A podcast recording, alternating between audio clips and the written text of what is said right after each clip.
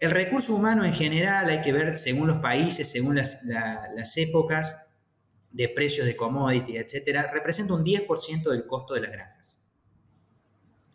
Más o menos, depende si aumenta el precio de los commodities, puede estar subrepresentado, etcétera. Pero tiene un impacto eh, claramente decisivo. Y esta gestión de, de, los recursos humanos, o sea, de las personas que forman parte de la organización del capital humano, está más impactado en su resultado por las personas que más poder tienen en la organización. Cuando uno piensa en alto desempeño, esto tiene que estar dentro del pensamiento y dentro del foco de las personas que más poder tienen en la organización.